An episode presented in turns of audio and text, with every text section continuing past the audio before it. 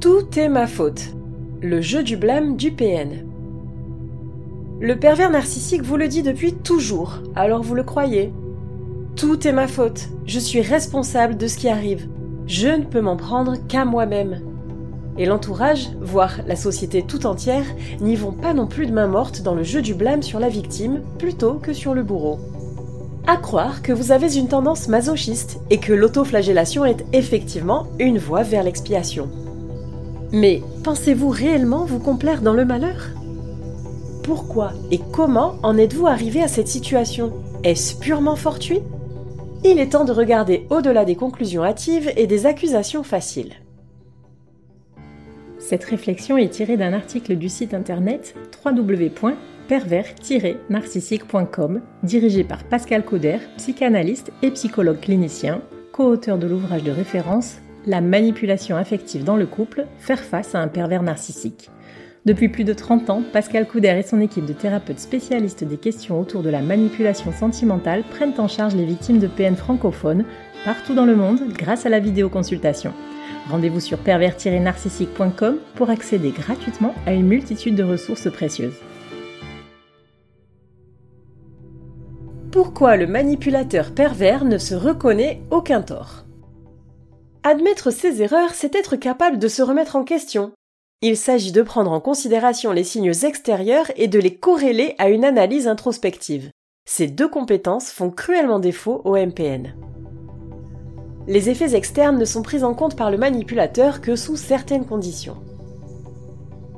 Examiner les effets de nos actions sur ce qui est extérieur à nous-mêmes, c'est être attentif aux situations, à l'environnement, mais aussi à autrui. Or, il est largement admis qu'une personnalité narcissique machiavélique ne voit les personnes de son entourage que comme des objets, des instruments à utiliser en fonction du besoin et de la pertinence.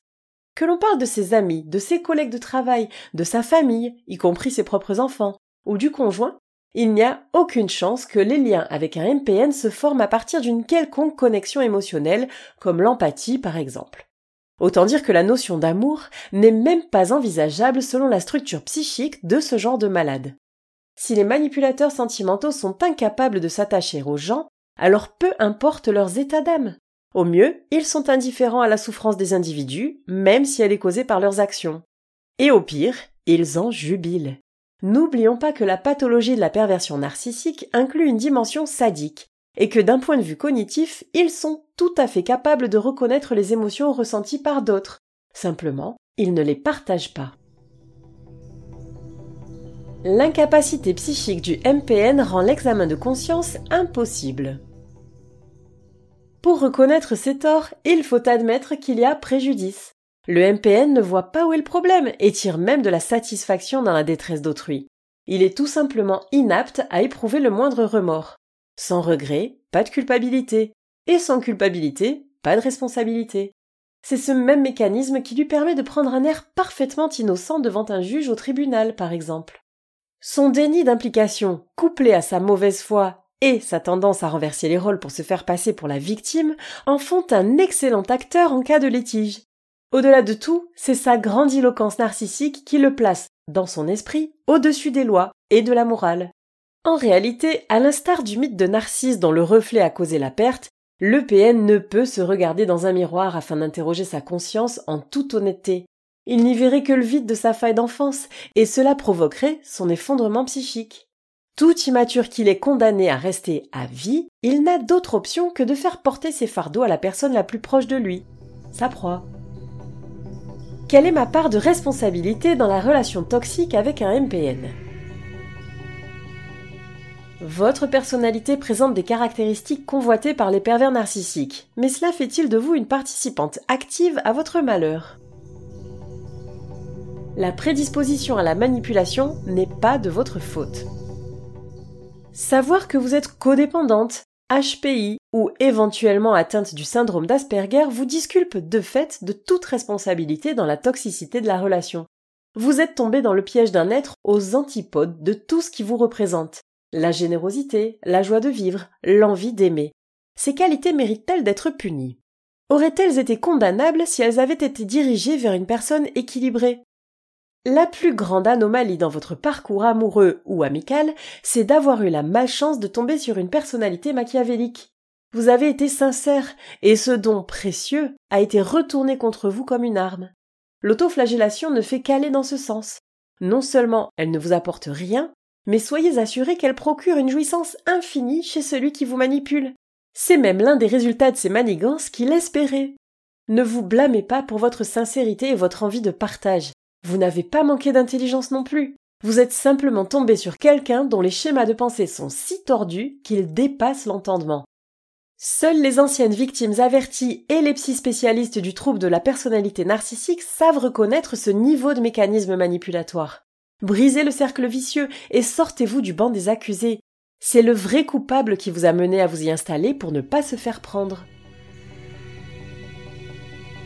La manipulation affective vous a conditionné à subir. Maintenant que vous savez à qui vous avez eu affaire, ce sentiment de culpabilité que vous éprouvez est commun. Cependant, il est fondé sur du vent et s'est immiscé à force de gaslighting. Vous avez été conditionné à manifester des pensées négatives à votre sujet.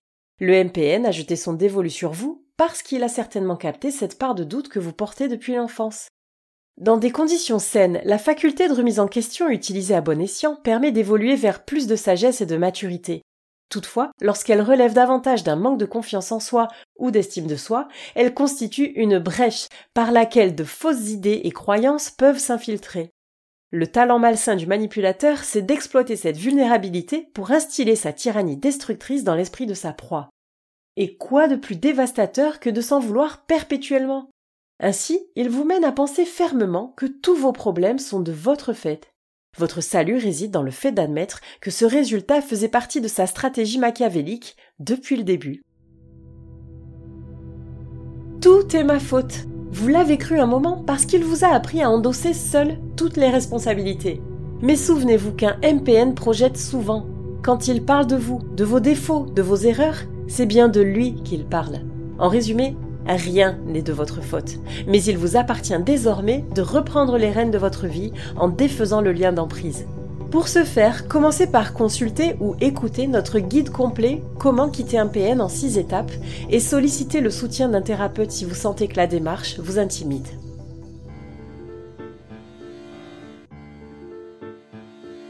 N'hésitez pas à vous faire accompagner par des thérapeutes spécialistes des questions de la perversité narcissique. Rendez-vous sur www.pervers-narcissique.com et trouvez-y de nombreux conseils sur comment gérer la séparation, comment gérer l'après, la reconstruction et vous pourrez également rentrer en contact avec un membre de l'équipe. Ne restez pas seul. Merci d'avoir écouté ce podcast. Rendez-vous très prochainement pour un nouvel épisode. N'hésitez pas à vous abonner pour ne rien manquer des prochaines publications. À très bientôt.